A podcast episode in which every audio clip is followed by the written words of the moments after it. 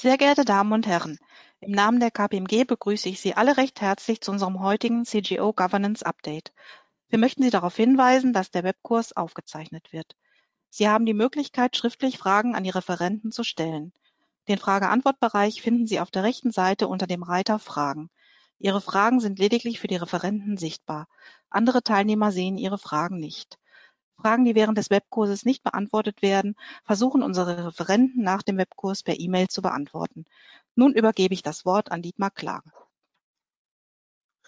Sehr geehrte Teilnehmer und Teilnehmerinnen unseres Webinars, auch ich begrüße Sie herzlich zu unserem heutigen Thema Integration von Business Continuity Management und internen Kontrollsystemen. Ende Juli hatten wir bereits ein CGO-Update zum Thema Business Continuity Management an sich. Und mit dem heutigen Webinar wollen wir jetzt ein bisschen tiefer gehen, und zwar insbesondere in die Schnittstelle hinein zu Governance-Systemen, insbesondere dem internen Kontrollsystem. Wir wollen also aufzeigen, dass es sich lohnt, auch über die vielleicht vermeintlich vorhandenen Silostrukturen hinwegzugehen und Gemeinsamkeiten äh, zu identifizieren und zu schauen, wie sich die Systeme verknüpfen lassen. Aber zunächst möchte ich mich einmal kurz vorstellen. Mein Name ist Dietmar Glage. Ich bin seit knapp 28 Jahren bei KPMG äh, Wirtschaftsprüfer und seit 18 Jahren beschäftige ich mich hauptsächlich mit der Beratung und Prüfung von Governance-Systemen, insbesondere Risikomanagement, IKS, Revision und äh, dabei auch äh, mit einem Fokus die letzten zehn Jahre auf das Thema IKS, Beratung und Prüfung, was ich auch bei KPMG bei uns verantworte. Ich persönlich habe auch an dem Prüfungsstandard des Instituts der Wirtschaftsprüfer zum IKS, dem Prüfungsstandard 982, mitgeschrieben bzw. die Arbeitsgruppe koordiniert. Meine beiden Kollegen Thorsten Althoff aus Hamburg und Christian Loos aus Frankfurt werden sich dann gleich vorstellen, äh, wenn sie mit ihren jeweiligen sagen wir mal, Vortragsteilen starten. Äh, kommen wir jetzt mal zur Agenda. Insgesamt gibt es da drei wesentliche äh, Teilbereiche. Ähm, erst oben rechts ICM, IKS und BCM, Betrachtung dieser beiden Governance-Systeme. Da gehen wir auf kurz auf eine Definition der beiden Systeme ein und arbeiten auch schon deren Gemeinsamkeiten heraus. In dem zweiten Teil dann, die Nummer drei hier, Integration äh, zur Effektivitäts- und Effizienzsteigerung, da gehen wir mehr auf die Elemente eines integrierten Business Continuity Managements ein und identifizieren auch Effizienzpotenzial. Anschließend, und das ist jetzt der Hauptteil, das ist die Nummer vier von der Theorie zur Praxis, werden wir Wege und Ansatzpunkte zur Integration dieser beiden Systeme aufzeigen. Das heißt eigentlich, wo macht das Zusammenspiel äh, Sinn und, und auch warum.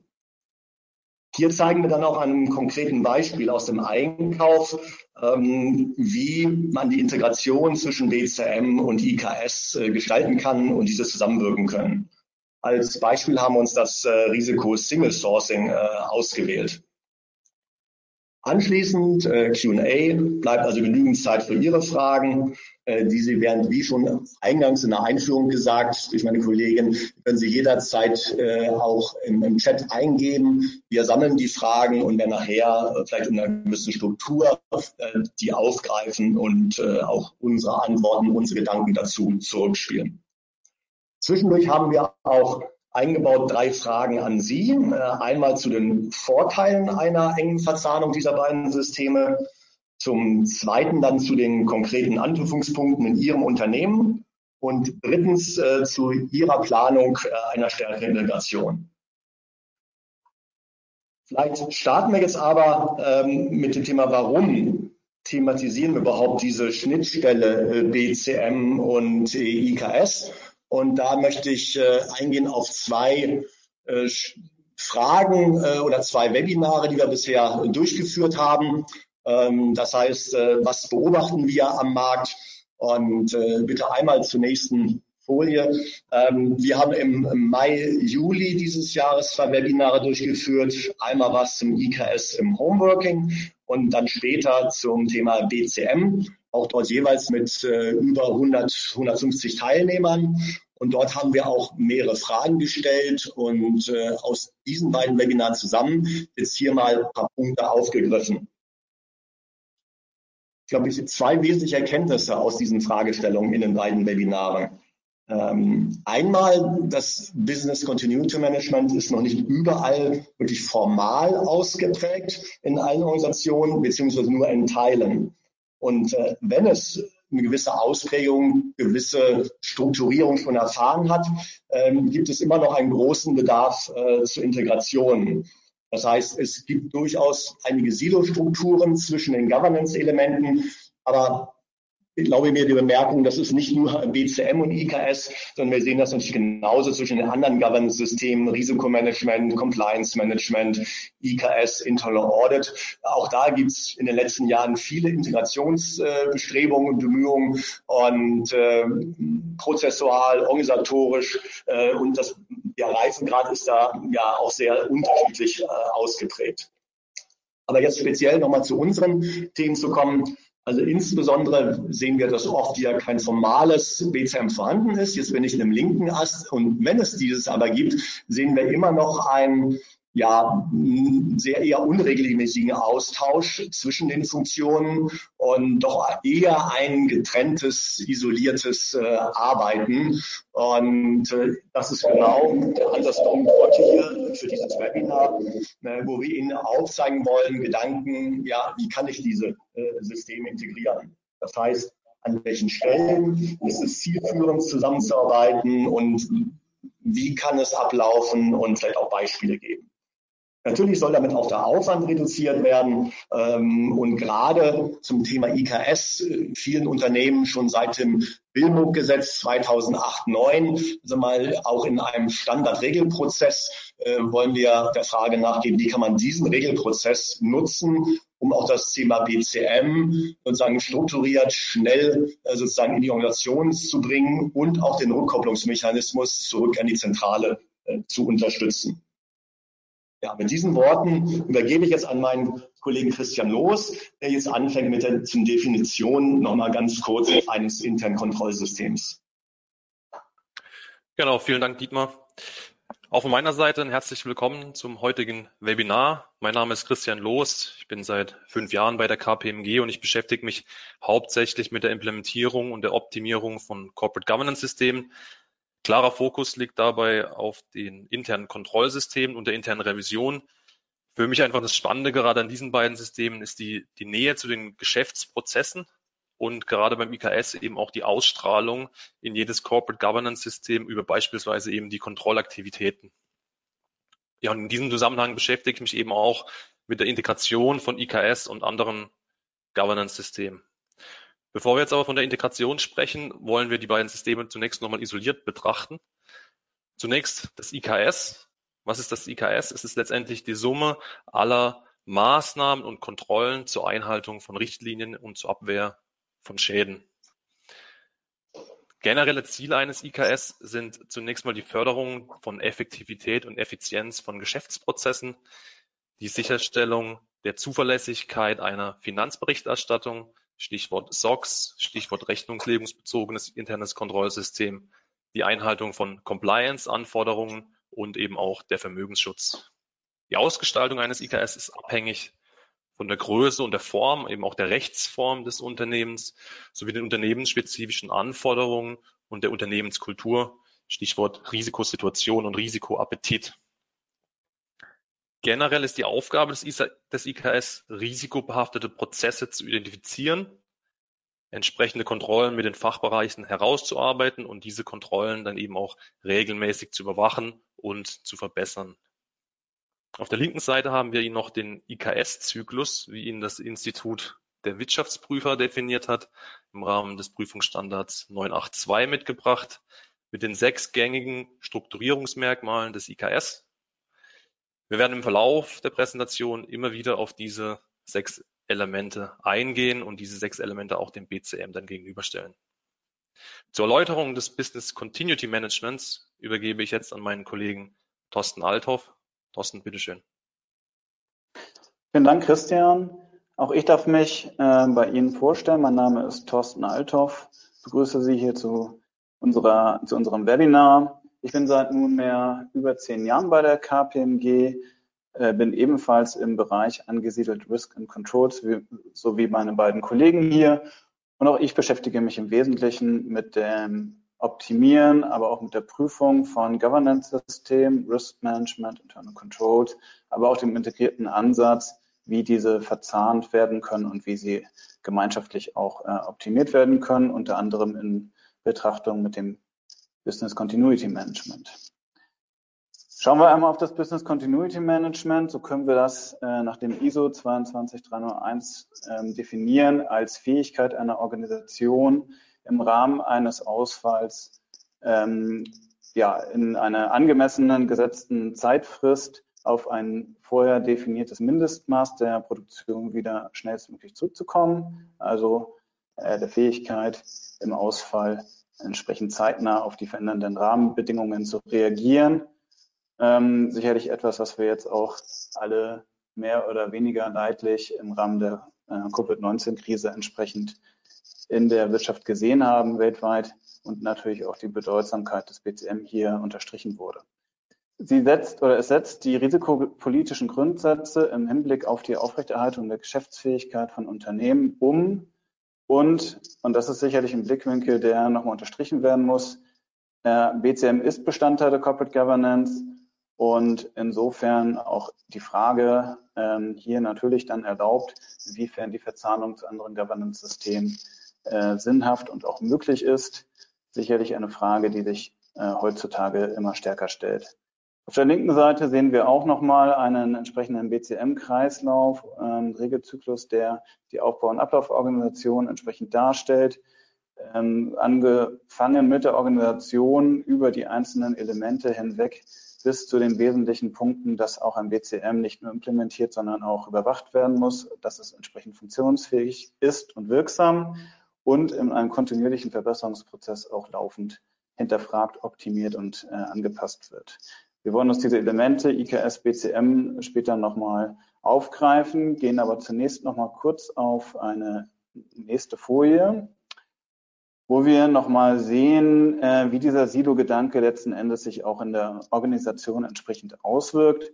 Wir haben in der Mitte die Second Line, ähm, die also aus den einzelnen Governance-Funktionen heraus ähm, als jeweiliges Silo aktuell in vielen Unternehmungen noch die jeweiligen Fachbereiche und Abteilungen der First Line eigenständig separat adressiert äh, mit ihren entsprechenden Anforderungen, die dort umzusetzen sind. Und hier vielfach keine wesentliche Zusammenarbeit und auch kein abgestimmtes Vorgehen zwischen einzelnen Governance-Funktionen, nicht nur zwischen BCM und IKS, sondern auch mit beispielsweise ähm, dem Krisenmanagement und BCM, oder auch Compliance äh, und, und IKS, dass das nicht entsprechend ineinander abgestimmt ist, sondern jeweils nur einen Cent auf die First Line niederprasselt.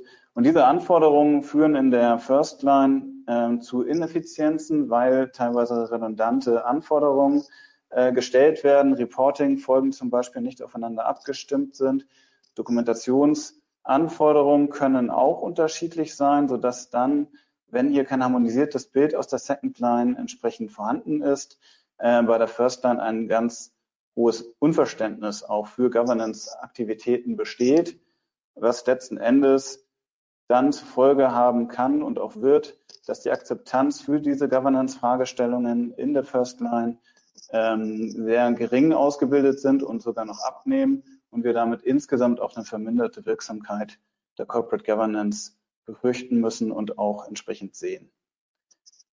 Mit diesen Worten möchte ich gerne zurück an meinen Kollegen Christian Los übergeben.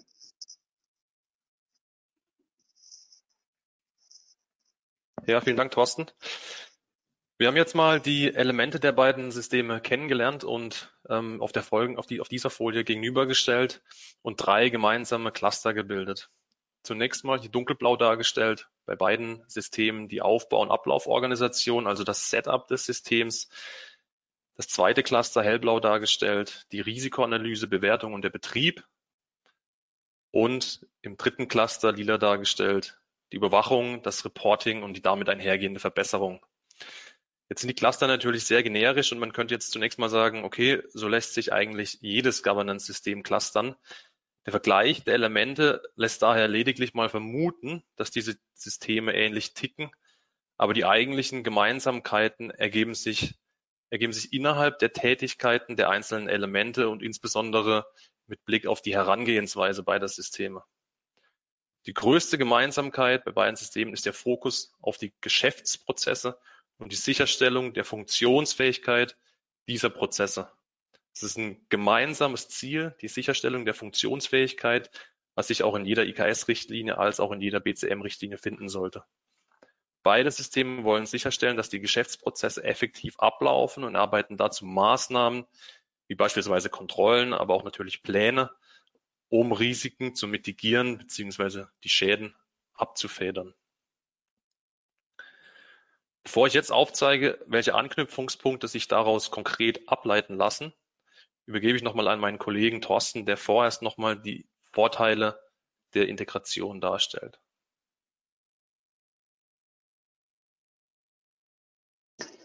Ja, kommen wir zum Kapitel durch Integration zur Effektivitäts- und Effizienzsteigerung. Und äh, wenn wir auf die nächste Seite gehen, starten wir nochmal mit einem kurzen Rückblick in das CGO-Update äh, aus dem Sommer, 23. Juli. Und ich möchte Ihren Blick gerne erst einmal auf den linken Kreis ähm, ja, lenken. Wir haben hier einmal die isolierte Betrachtung der Aktivitäten innerhalb des Business Continuity Management. Und wir sehen hier eine relativ gleichmäßige Verteilung in den einzelnen äh, Aktivitäten mit einem Schwerpunkt äh, auf erfolgreiche kritisch, äh, erfolgskritische Prozesse zu identifizieren und einem relativ kleinen Anteil im Verhältnis dann doch ähm, Ressourcen auf die Aufrechterhaltung und das Testen und Trainieren innerhalb des BCMs zu lenken. Wenn man jetzt durch integrierte Prozesse die Wirksamkeit des BCM steigern kann, dann dadurch, dass entsprechend zahlreiche Schnittmengen genutzt werden, die die äh, Zielgenauigkeit und Akzeptanz dieses BCMs äh, erhöhen durch ihre Nutzung und damit kommen wir nämlich auch zu diesem rechten Kreis, der, und ich hoffe, das wird deutlich auch schon allein in seinem Gesamtumfang äh, der Aktivitäten und des Aufwands, den ich für das BCM äh, betreibe, im integrierten Zusammenhang jetzt nur noch bei circa 65 Prozent einer Silo-BCM-Organisation ähm, liegt. Zum anderen auch die innerhalb des BCMs ähm, schwerpunktbezogenen Felder und Aktivitäten sich verändern. Das heißt, wir sehen jetzt, es kann circa die Hälfte der Kapazität tatsächlich für die Kerntätigkeit, das BCM aufrechtzuerhalten, äh, zu testen, zu trainieren, damit auch zu verbessern und weiterzuentwickeln, aufgewandt werden und durch die Integration ähm, in die anderen Governance-Systeme wie Risikomanagement, wie IKS kann ich ähm, dann also nutzen, erfolgskritische Prozesse beispielsweise mit dem integrierten Risikomanagement entsprechend äh, zu verzahnen und hier dann entsprechend Ressourcen freizusetzen. Ähm, und wir wollen uns jetzt mal anschauen, wie das Ganze gleich ähm, dann auch entsprechend in der Praxis aussieht. Vorher möchten wir aber gerne eine Frage an Sie stellen. Und zwar, und da bitte ich entsprechend auf, äh, ja, auf Ihre Teilnahme hier entsprechend auch zu antworten. Sie können gerne mehrfach Antworten geben. Die Frage lautet, welche Vorteile versprechen Sie sich von einer starken, stärkeren Verzahnung zwischen BCM und IKS? Keine, kaum Vorteile. Sie versprechen sich Effizienzsteigerung, beispielsweise durch Ressourcenschonung sogar eine Effektivitätssteigerung durch bessere Überwachungsmöglichkeiten beispielsweise und eine höhere Akzeptanz der Systeme bei den Stakeholdern. Ja, wenn Sie bitte jetzt abstimmen wollen, wir schauen uns dann gleich einmal das Ergebnis an.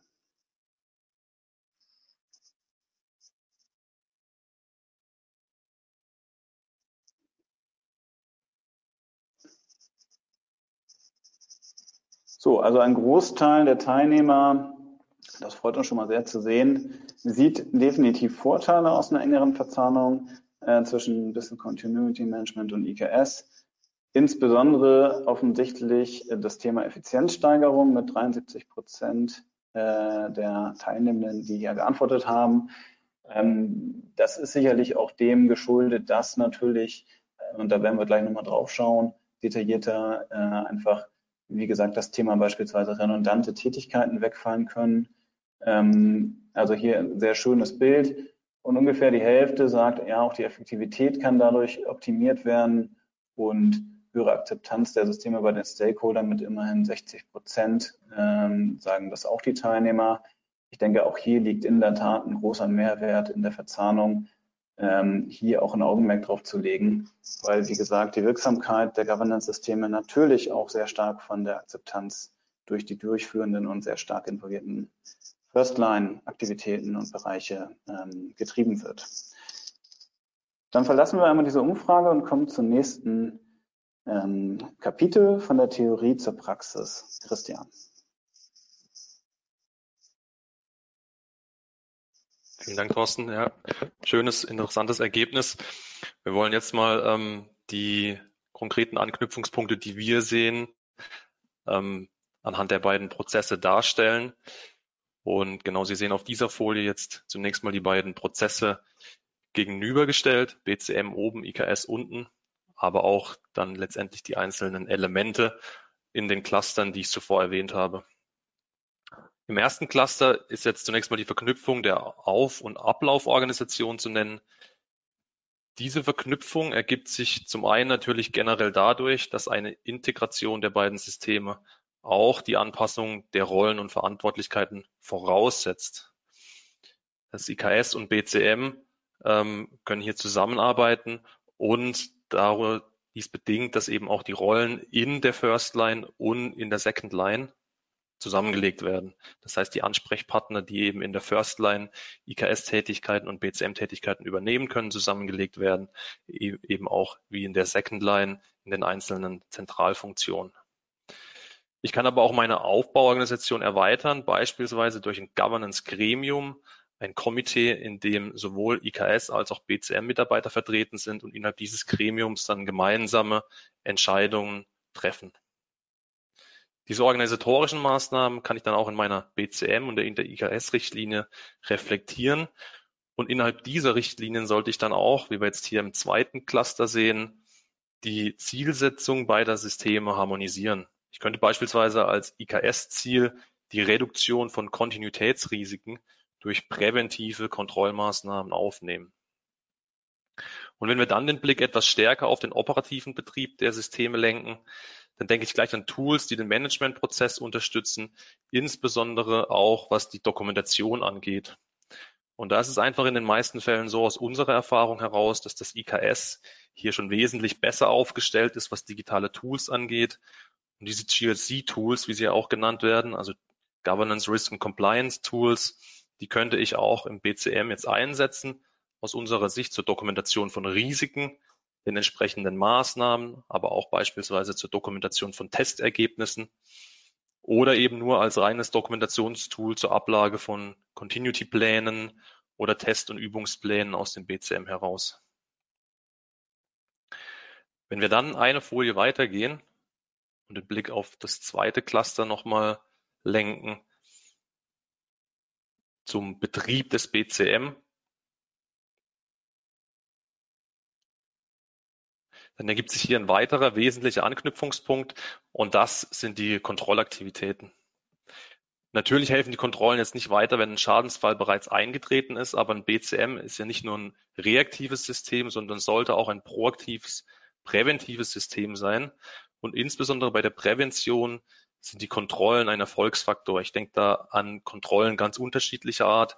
Es können Kontrollaktivitäten sein, die den BCM-Prozess unterstützen, wie beispielsweise die regelmäßige Aktualisierung der Business Continuity Pläne oder eben auch operative Kontrollen, die die, die BCM-Risiken mitigieren, wie beispielsweise Restore-Tests in der IT, die eben darauf abzielen, regelmäßige Backups ähm, beziehungsweise die, die, die, die die Funktionsfähigkeit der Backups sicherzustellen. Und ich kann diese Kontrollen dann auch in die geregelte Organisation des IKS übergeben und dort mithilfe von standardisierten Prozessen überwachen. Diese Prozesse sind ja bereits im IKS implementiert und können für die Überwachung der Kontrollen, die für das BCM ausgerollt wurden, genutzt werden. Und das führt mich zum nächsten Anknüpfungspunkt, die Überwachung des BCM durch das IKS. Das IKS mit seinen Testing-Prozessen und Methoden ist natürlich prädestiniert dazu, die Wirksamkeit von Prozessen und Kontrollen zu testen und zu überwachen. Wenn ich einen Teil meiner BCM-Maßnahmen in Kontrollen und das IKS überführt habe, kann ich die Wirksamkeit dieser Maßnahmen ganz einfach über den regulären Testing-Prozess überwachen, beispielsweise durch externe Testings oder auch Control Self-Assessments. Und das IKS kann dann die Ergebnisse aus dem Testing dem BCM bereitstellen. Und darüber hinaus kann ich weitere IKS-Prozesse nutzen, wie beispielsweise die Maßnahmen-Nachverfolgung, also die Follow-up-Prozesse, um auf Basis der standardisierten IKS-Prozesse nicht wirksame BCM-Maßnahmen dann auch zu verbessern. Thorsten, jetzt gebe ich nochmal an dich, um die Anknüpfungspunkte nochmal auf einen Blick zusammenzufassen. Ja, das, was wir eben gesehen haben, die Gegenüberstellung der einzelnen Elemente aus dem BCM und IKS, das Ganze kann man natürlich auch äh, dann nochmal hier in einer Gesamtschau äh, zusammenführen. Und hier haben wir das im Endeffekt so dargestellt, dass der BCM Prozess in der Mitte umrahmt wird durch das IKS und die einzelnen Schnittstellen sich da entsprechend drum herum äh, rein. Ich glaube, wir finden hier die wesentlichen Themen, die wir eben gehört haben, auch nochmal wieder äh, vor. Und man kann natürlich auch je nach Organisation und Unternehmung dann schauen, wo habe ich vielleicht schon erste Strukturen, wo ich, äh, sage ich mal, Quick Wins machen kann, wo ich entsprechend schnell schon Zusammenarbeit generieren kann. Ich denke daran, dass beispielsweise vielleicht schon Governance-Komitee-Strukturen in Teilen bestehen ähm, oder dass man beispielsweise, was wir öfters in Unternehmungen sehen, schon einen ersten integrierten Risikomanagement-Ansatz mit dem IKS haben da wird es dann gegebenenfalls einfacher sein, schon das BCM an diesen ähm, Schnittstellen entsprechend mit aufzugleisen. Ähm, was sicherlich nochmal ein ganz wesentlicher Aspekt ist und der sollte auch ganzheitlich gedacht werden über alle Governance-Systeme hinweg, ist der oben rechts befindliche Tone from the top, sowohl von der Unternehmensführung insgesamt, also wie tritt ein Vorstand, eine Geschäftsführung den Mitarbeitern gegenüber auf, aber auch im Außenverhältnis, Interviews mit äh, im, im, Rahmen des Public Relations, ähm, Zeitungsbeiträge etc., aber auch halt äh, beispielsweise durch interne Veranstaltungen, interne Kommunikation, äh, Vorstandsmails etc. Da wird es wichtig sein, dass ähm, entsprechend nochmal klar kommuniziert wird, dass ähm, zum Beispiel interne Kontrollsysteme und ähm, BCM Teil des Unternehmen, der Unternehmenskultur sind. Und dann auch durchaus konkreter zu äh, differenzieren, was die Unternehmensführung darunter eigentlich versteht und wie sie diese Werte auch lebt, mit dem Anspruch, dass dann auch ähm, das Ganze durch das mittlere Management und ähm, bis in die Abteilungs- äh, und Teamleitung hinein das Ganze auch entsprechend weiter mitgetragen und mitgelebt wird. Insofern also der Vorbildcharakter ganz, ganz wichtig für auch den Erfolg und die Wirksamkeit von Governance-Systemen. Lassen wir uns jetzt nochmal ähm, wieder in die Praxisbeispiele hineingehen und Christian, da führst du uns durch.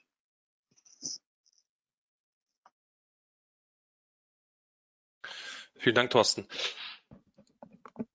Ja, Dietmar Klage hat es bereits erwähnt. Wir wollen jetzt mal anhand eines konkreten BCM-Risikos hier das Single Sourcing verdeutlichen, inwiefern das IKS und das BCM mit dem Fachbereich zusammenarbeiten. Der Einkauf hier in der Mitte dargestellt ist für die Beschaffung von Materialien zuständig und im Rahmen der Risikoanalyse wird jetzt das Risiko erkannt in diesem Szenario, dass für ein kritisches Bauteil nur ein Lieferant zur Verfügung steht. Das Risiko wird dann in den Business Continuity Plan aufgenommen und Maßnahmen werden erarbeitet. Und hier unterstützt das IKS jetzt den Fachbereich und das BCM durch die Ausarbeitung von präventiven Maßnahmen, die das Risiko mitigieren, in dem Fall durch die regelmäßige Marktanalyse und die Beschaffung sowie Bemusterung von Alternativlieferanten. Das ist die Kontrolle, die das IKS jetzt zusammen mit dem Fachbereich ausarbeiten könnte und diese Kontrolle, die dazu beiträgt, bei Ausfall des A-Lieferanten trotzdem handlungsfähig zu bleiben, als präventive Maßnahme, kann ich jetzt in das IKS auch überführen und regelmäßig in einem standardisierten Prozess testen. Dann, wie bereits angefügt, die Testergebnisse stellt das IKS dem BCM bereit und die negativen Ergebnisse, sprich gefailte Maßnahmen, werden durch das IKS nachverfolgt. Und wenn man jetzt nochmal diesen Prozess gesamthaft anschaut, dann sieht man, dass das IKS das BCM bei der Risikosteuerung und bei der Überwachung, also insbesondere bei diesen beiden Elementen effektiv unterstützen kann und das Ganze auch noch effizient ist, da die Ressourcen geschont werden, da die IKS-Prüfungen ja im Einkauf in vielen Unternehmen sowieso jährlich durchgeführt werden. Es ist ein standardisierter Prozess und der trägt eben dann auch dazu bei, dass im Rahmen des Testings der BCM-Kontrollen auch die Effektivität des BCMs gesteigert werden kann.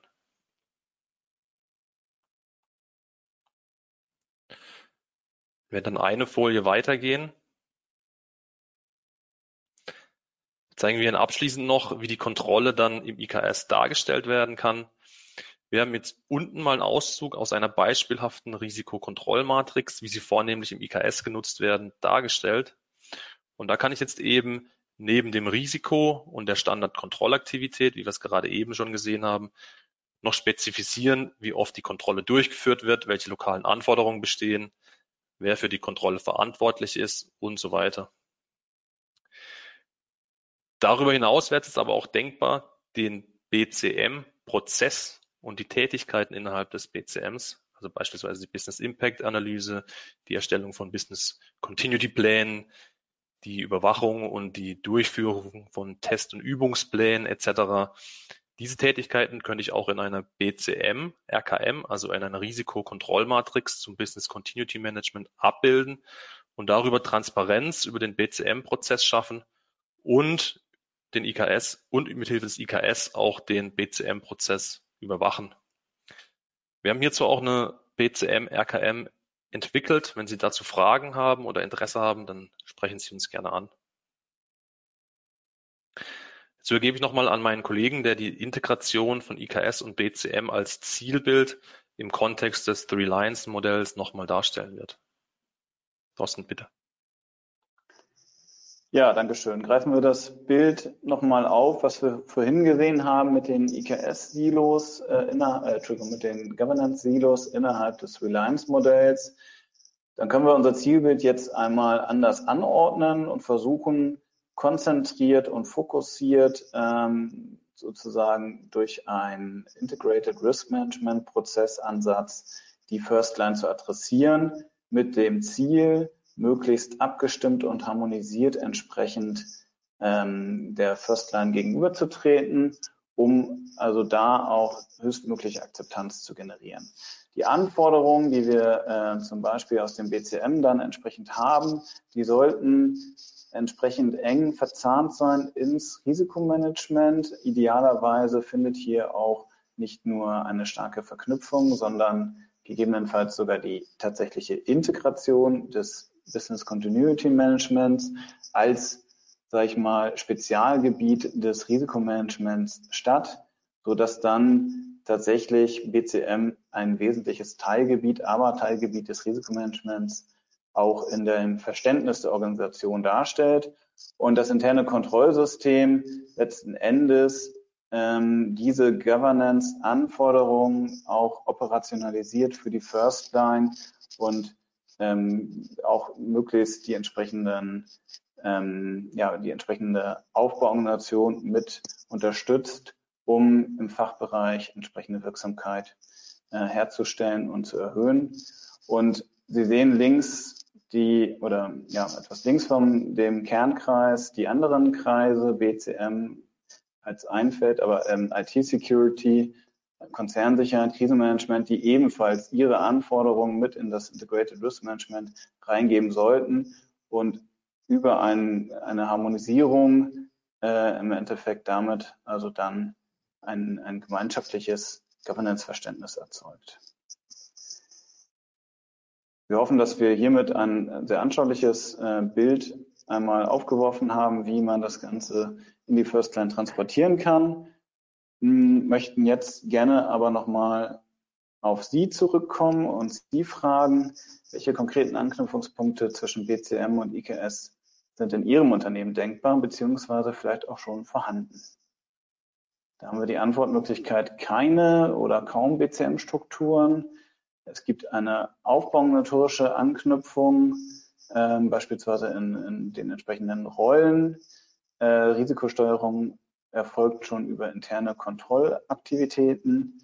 Dokumentation von Prozessen und Kontrollen erfolgt vielleicht schon beispielsweise über GSC-Tools oder und Überwachungsmaßnahmen ähm, sind über das IKS gesteuert. Beispielsweise im Rahmen des Control Self-Assessments Ansatzes. Ähm, wir bitten um Ihre Abstimmung.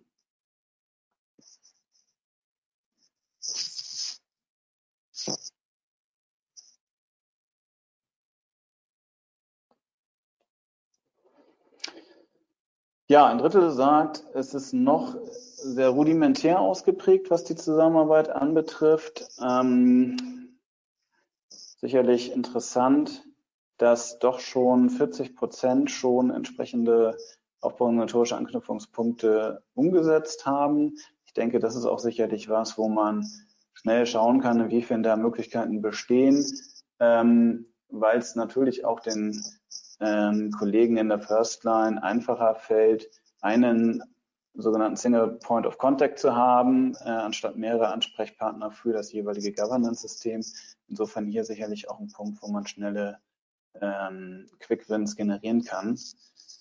Spannend sicherlich auch, ähm, dass doch ein Drittel schon über GSC-Tools entsprechend hier die Dokumentation von Prozessen und Kontrollen integriert hat.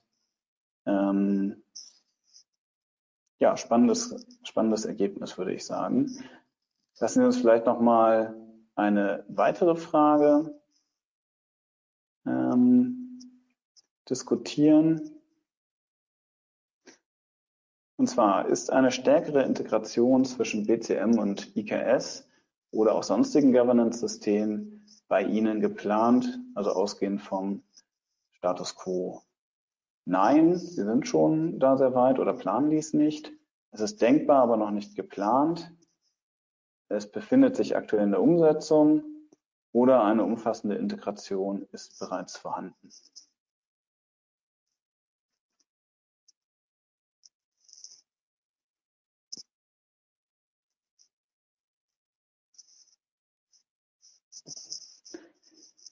Ja, also die deutliche Mehrheit ähm, sagt, hier sind Aktivitäten geplant und ähm, beziehungsweise denkbar, aber noch nicht geplant. Also das heißt, hier ist aber durchaus noch entsprechende Möglichkeit vorhanden.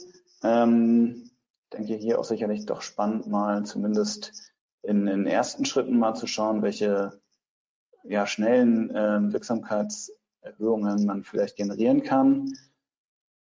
Und 14 Prozent sagen, ja, aktuell sind wir auch bereits in der Umsetzung. Das ist natürlich auch äh, spannend zu hören. Und ich denke, das trifft sicherlich auch den richtigen Weg an der Stelle. Dann verlassen wir hier einmal an der Stelle die Umfrage und gehen nochmal ähm, zurück zu meinem Kollegen Christian. Entschuldigung, Dietmar wäre jetzt dran. Dietmar Klage. Genau, gerne. Danke, Thorsten. Ja, ich glaube, wie wir jetzt äh, aufgezeigt haben und gesehen haben, sowohl von Ihren Fragen ähm, als auch äh, von, von unserem Beispiel, äh, lassen sich BCM und IKS äh, sehr gut verzahnen. Ähm, wir haben aufgezeigt, dass das schwerpunktmäßig bei den klar, Kontrollaktivitäten, also bei der Risikosteuerung von BCM-Maßnahmen ist und auch bei der Überwachung. Und äh, ich glaube, auch Ihre Antworten, ähm, insbesondere auch zu den Fragen. Ähm, das heißt auch äh, zeigen, dass Sie hier, glaube ich, bei der ersten Frage fast drei Viertel sagen, Effizienzpotenzial sehen. Ähm, das ist ja, wenn ich mal sage, rechts unser der Punkt Ressourcenschonung, äh, spricht sehr stark für effizient.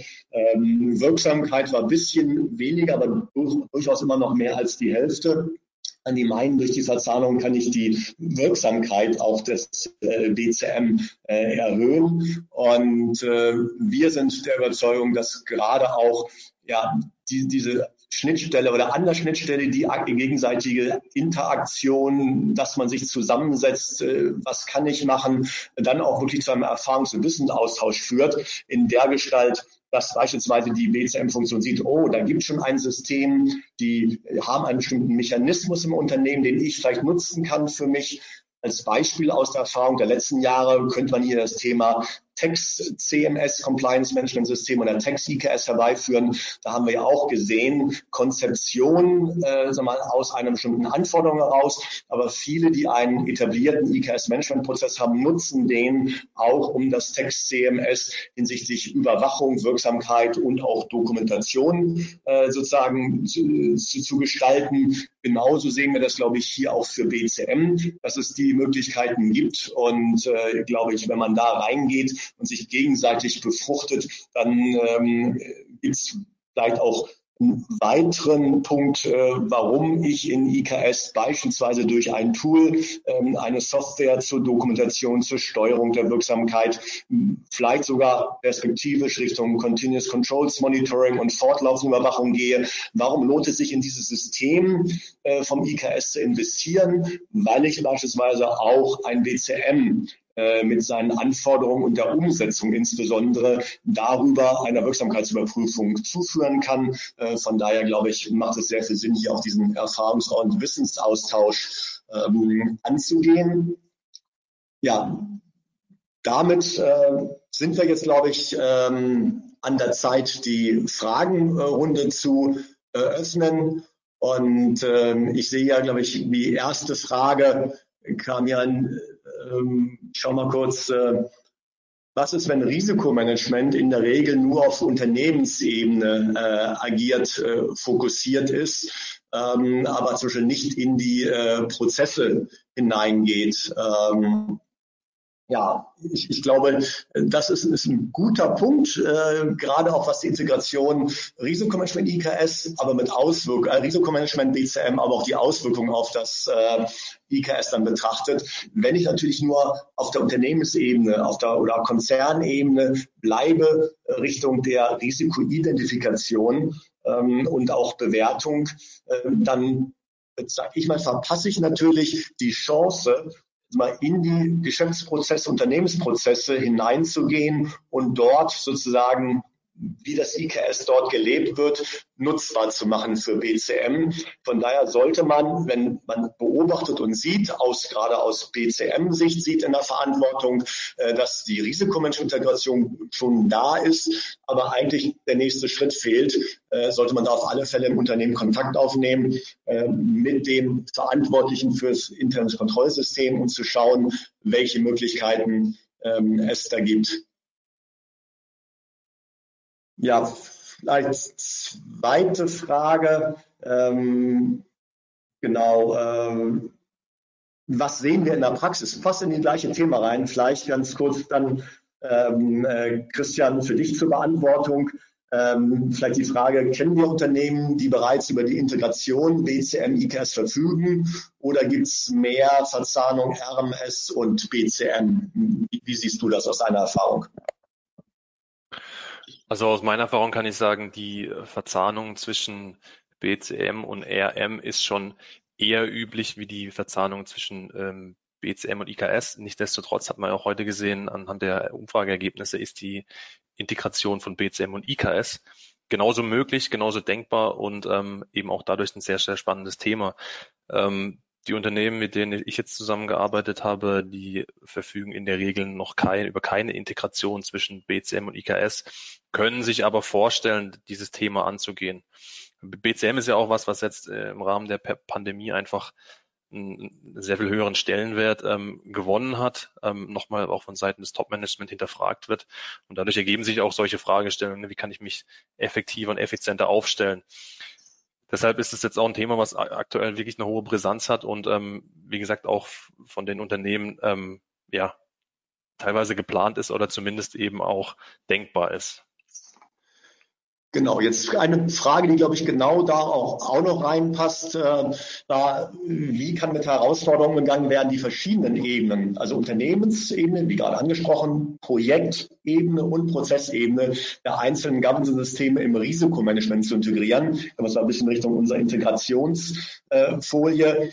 Da glaube ich, was ich sehe, dass welche Möglichkeiten es gibt, wir, schichten wir mal ab, Unternehmensebene, Projektebene, Prozessebene. Also Projektebene ähm, kennen wir auch, dass Unternehmen immer mehr auch hingehen im Risikomanagement, auch das Thema Projektrisiken sich anzunehmen. Sei es nun Projekte aus normalen Fachfunktionen heraus, aber zum Beispiel auch äh, Projekte aus einer Innovationsfunktion hinaus. Also wir kennen mittlerweile Unternehmen, die auch das Innovationsmanagement sozusagen ein wenig formaler ansprechend den entsprechenden Anforderungen der Governance-Systeme vielleicht strukturieren und auch mal dokumentieren und aufschreiben. Ähm, da muss man natürlich sehr vorsichtig agieren ähm, und pragmatisch, damit nicht die Innovationsfunktion ja zu stark formalisiert und reglementiert wird und damit vielleicht ihre Aktivität nicht mehr freien Lauf lassen kann. Aber das sehen wir auch. Das würde ich sagen in Richtung Projektebene. Ähm, da da gibt es schon Ansatzpunkte Richtung Prozessebene und RMS-Integration im Sinne eines ganzheitlichen RMS. Äh, da gibt es schon genügend Beispiele und die kommen meines Erachtens eher von Unternehmen, die beispielsweise früher historisch nicht zum Beispiel Savans Oxlake Anforderungen machen mussten, sondern die mit dem Wilmo 2008, 2009, als es kam, Richtung Überwachungsanforderungen äh, des Aufsichtsrats zum RMS, IKS ähm, und, und andere Governance-Systeme ähm, die dann angefangen haben, RMS hatten sie vielleicht schon und die dann gleich angefangen haben, das Thema IKS integrativ zu betrachten, sowohl aufbauorganisatorisch, eine Verantwortung zentral, dezentral, RMS, IKS, selbst wenn es zentral verschieden ist, könnte man es dezentral integrieren, aber auch prozessual, dass man sagt, ein Risk Assessment kann ich vielleicht für Prozessrisiken etwas abgeschichteter durchführen, aber noch gemeinsam abbilden, während ich dann in die Maßnahmen fürs Risikomanagement hineingehe, dann aber vielleicht einen Absprung schaffe aus dem Risikomanagement in eine Risikokontrollmatrix also ins IKS hinein, dann habe ich für Risikomanagementmaßnahmen vielleicht einen anderen Detaillierungsgrad und ein etwas anderes Format als für das Format der Kontrollen, die in Prozessen stattfinden. Aber ich komme aus dem Risikomanagement, was das Assessment anbelangt. Also da sehen wir auch Möglichkeiten der Integration in ein ganzheitliches äh, Risikomanagement. Jetzt vielleicht eine Frage für dich, Thorsten die reinkamen, welche GSC-Tools äh, können helfen, BCM und IKS zu verzahnen? Gibt es schon äh, GSC-Tools, ähm, die das äh, implementiert haben? Ja, danke Dietmar. Ich möchte kurz nochmal auch auf die Frage zuvor äh, eingehen, weil ich denke, hier ganz wichtig auch der Aspekt ist, ähm, im Scoping anzusetzen. Das heißt, innerhalb der Governance-Systeme den Austausch zu suchen, wo der jeweilige äh, Scope, die jeweilige Zielsetzung, was bezwecke ich mit diesem Governance-System, was will ich erreichen, ähm, im Austausch die entsprechenden Schnittstellen auch sehr schnell deutlich macht und man dadurch halt dann auch äh, auf der Unternehmensprojekt- und Prozessebene dann schnell sehen kann, wo macht eigentlich Zusammenarbeit Sinn äh, und wo macht vielleicht auch nur eine interne Abstimmung, äh, ist das hinreichend wäre aber dann äh, vielleicht ein integriertes Zusammenwachsen auch ähm, zu aufwendig und würde nicht den gewünschten Mehrwert auch im Sinne der Effizienz bieten. Also beispielsweise macht es sicherlich Sinn, jetzt beim Text äh, IKS auf die Begrifflichkeiten und das gleichsame Verständnis der Dokumentationsanforderungen des gesamtheitlichen IKS und integrierten Governance-Systems zu schauen, muss man deswegen gleich das Text IKS unbedingt zwingend mit implementieren ähm, äh, integrieren? Nein, das sicherlich nicht, weil vielleicht die Detailebene doch tiefer ist als für die anderen Governance-Standards.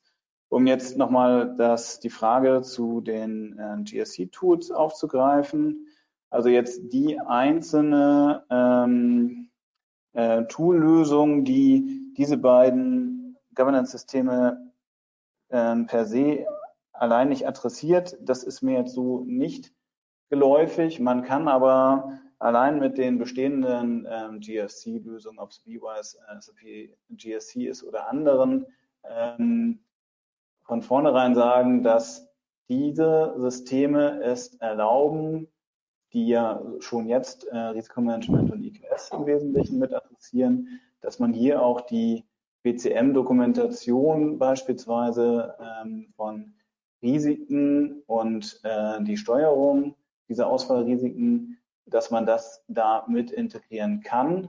Da bieten sicherlich die gängigen größeren Tool heutzutage bereits die entsprechenden Schnittstellenmöglichkeiten. Ja, dem stimme ich zu. Ich glaube, auch wir, sehen überall, wo beispielsweise äh, Text-CMS, also die Kontrollen dann im Einkauf, beispielsweise zur ja, ja, Prüf Rechnungsprüfung und Sicherstellen von Umsatzsteuergesetzanforderungen, überall da, wo ich Text-CMS integriere, kann ich auch BCM integrieren, weil da gehe ich genauso in den Einkauf, unser Beispiel von vorhin Single Sourcing, aber auch in andere Bereiche rein. Also ich glaube, das bieten alle GSC-Tools, ähm, wenn auch natürlich jetzt mit Limitationen. Wir haben auch vorhin gesehen, die Business Impact äh, Analyse hatten wir bewusst erstmal nur beispielsweise zwischen Einkauf und Risikomanagement in der Verzahnung.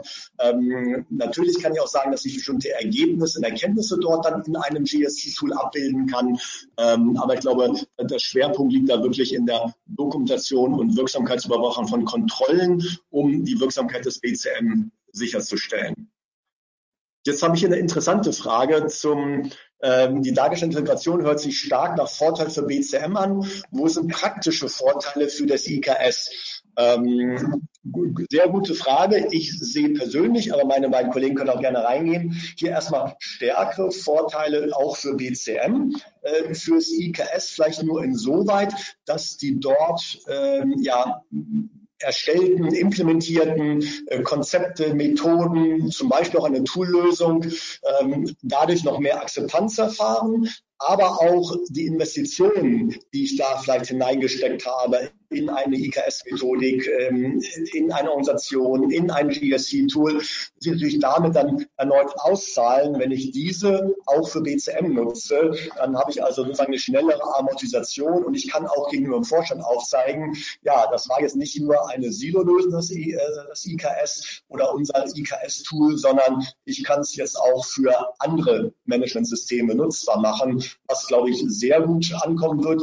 Hinzu kommt noch ein weiterer Vorteil in dem Augenblick, wo ich im IKS etwas dokumentiert habe oder in einem Tool und dann die Revision natürlich auch, die interne Revision oder auch externe äh, Prüfer, Zertifizierer, natürlich auch diese Dokumentation von BCM-Umsetzungserfahrung und auch Wirksamkeitsnachweisen äh, und Tests natürlich auch zugreifen und müssen dann vielleicht weniger prüfen, äh, beziehungsweise nur gezielter und können sich auch die Erkenntnisse aus einem Testing zunutze machen. Also von daher glaube ich, ist das jetzt kein direkter Vorteil fürs IKS, aber die Investitionen ins IKS, glaube ich, werden jetzt, machen sich noch mehr bezahlt.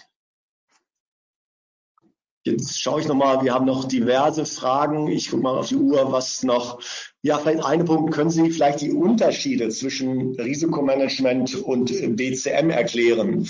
Vielleicht auch Gemeinsamkeiten. Also vielleicht nicht äh, Willst, willst du vielleicht, äh, Thorsten, einmal reingehen? Wir hatten ja unser Webinar Ende Juni, äh, Ende Juli, wo wir genau darauf eingegangen sind, äh, nur zu diesem Thema im BCM ein bisschen Risikomanagement, aber vielleicht noch mal kurz zwei Sätze dazu.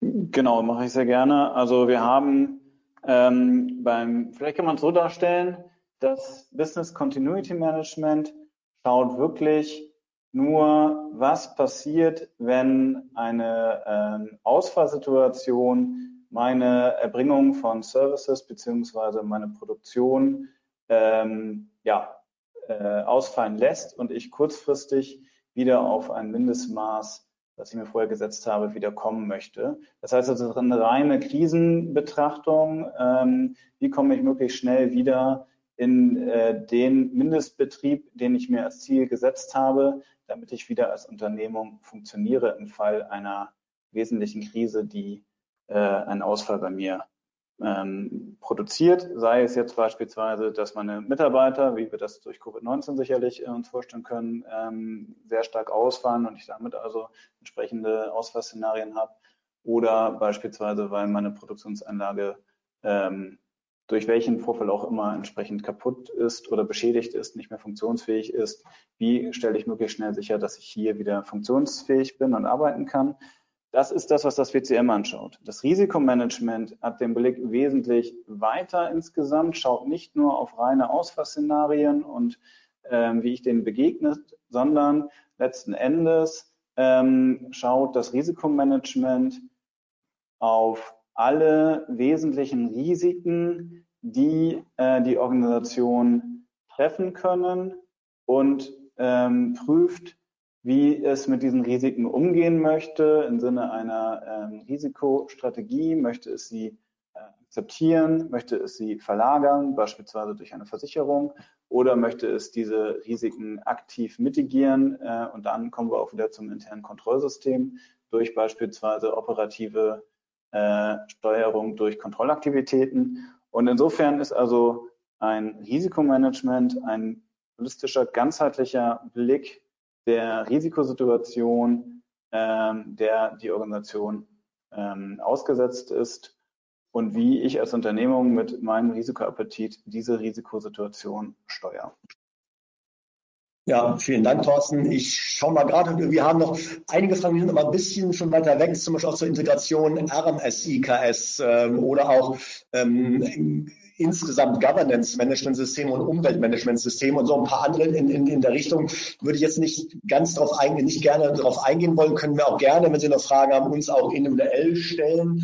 Ähm, und äh, über unsere Kontaktdaten. Ich würde vielleicht nur kurz zu einer Schlussbemerkung kommen, jetzt 1557. Wir haben also gesehen, GCM, ein eigentlich sehr altes, aber dennoch sehr aktuelles Thema, vielleicht auch nochmal Schub durch die Pandemie erfahren, während IKS sagen wir, mit vielen Unternehmen schon seit ja, 15 Jahren ein sehr eingespielter auch Managementprozess der Überwachung ist, nicht nur in der First, sondern auch in der Second äh, Line.